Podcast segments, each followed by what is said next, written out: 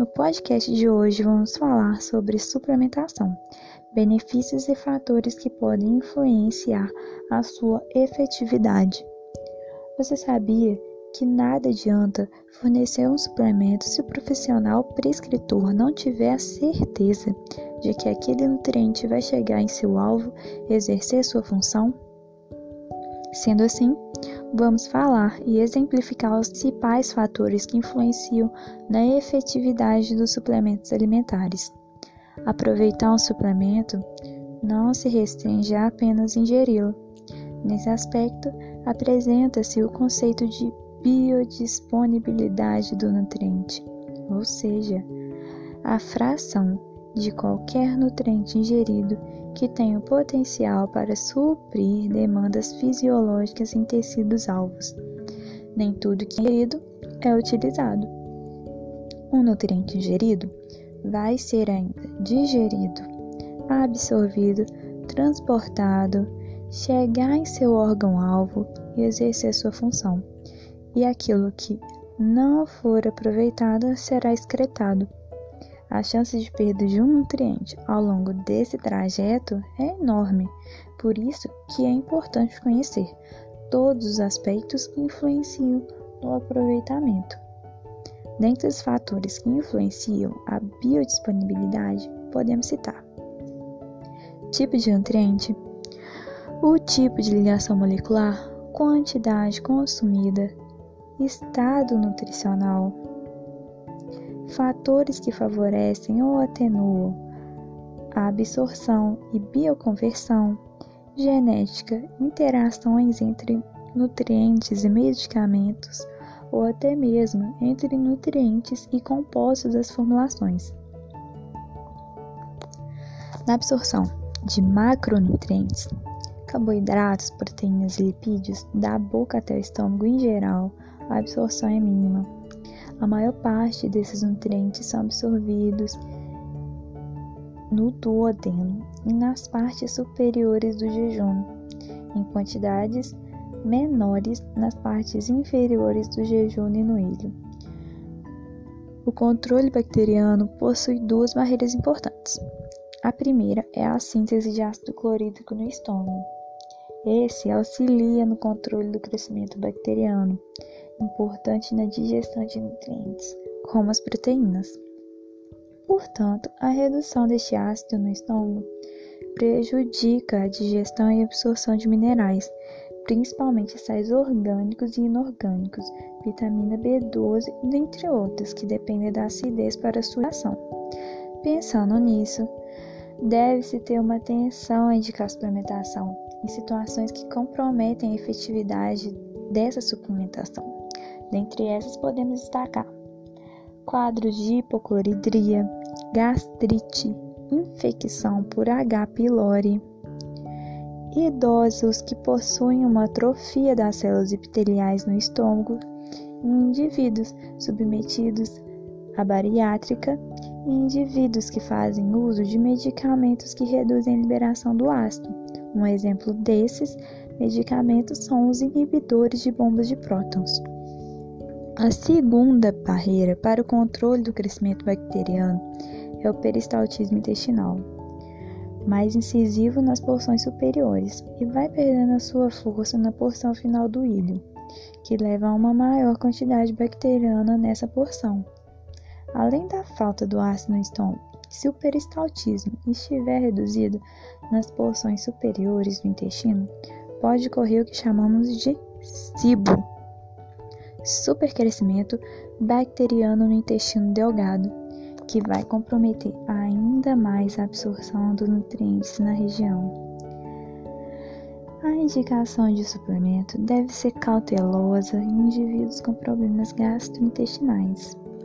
Por exemplo, a L-carnitina é um aminoácido muito utilizado para emagrecimento, porque ela possui uma ação mitocondrial que contribui para a entrada de ácido graxo dentro da mitocôndria para sofrer beta-oxidação.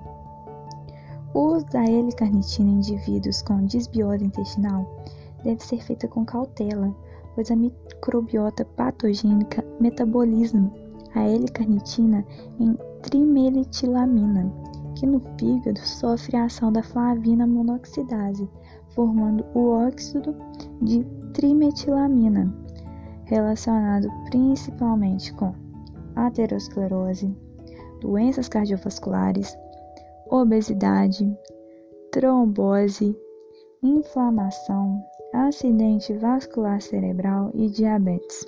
Com isso, é fundamental a garantia da saúde intestinal esteja intacta para indicar uma suplementação. Os nutrientes eles possuem diversas formas químicas.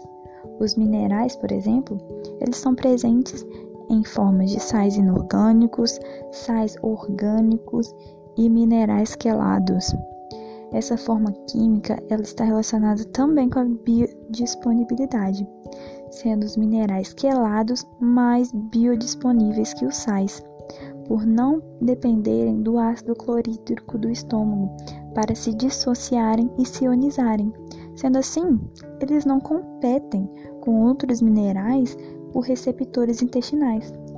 Contrapartida, os sais orgânicos e inorgânicos dependem do sistema gastrointestinal saudável para seu aproveitamento. Entende-se com isso que os suplementos com nutrientes nas formas inorgânicas podem não ser adequados para qualquer paciente, como por exemplo um paciente submetido a uma cirurgia bariátrica, como já mencionado antes.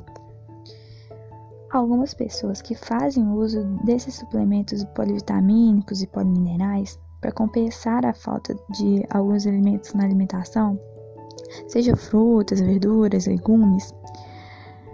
Porém, devem atentar ao fato de que nem sempre essa suplementação é eficiente, porque a tendência de esses pacientes reduzirem o consumo dos alimentos importantes por já consumirem o suplemento é alta.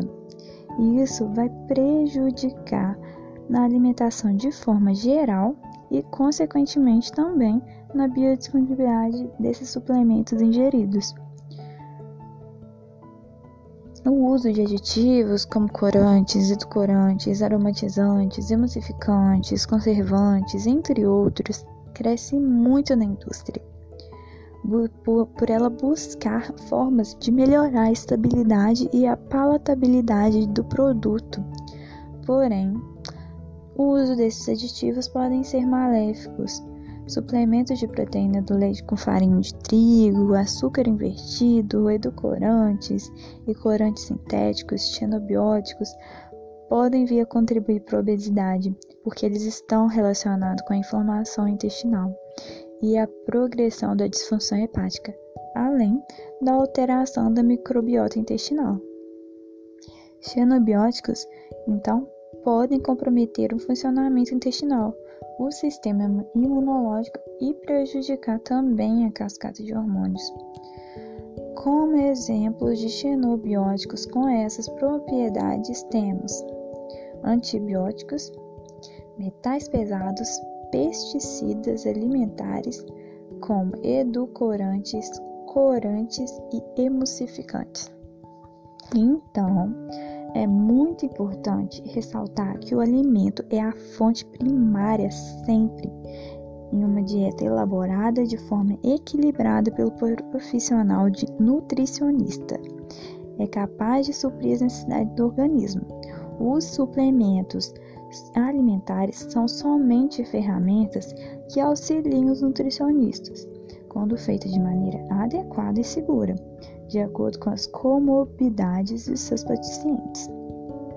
Conhecer a composição do suplemento que está sendo indicado, ler e interpretar os rótulos para garantir a integridade do intestino é uma parte muito importante para a realização da conduta nutricional, já que a forma química do nutriente e dos aditivos alimentares interferem diretamente no aproveitamento nutricional procedimento simples que garante excelente aproveitamentos da suplementação. Finalizando, esse foi o podcast sobre suplementação, benefícios e fatores que podem influenciar na efetividade. Claro que há outros fatores ainda não mencionados e que provavelmente ainda não foram descobertos. A nutrição é uma ciência nova e que a cada dia mostram a nós que é uma prevenção, promoção de saúde. Obrigada, tchau, tchau, até o próximo.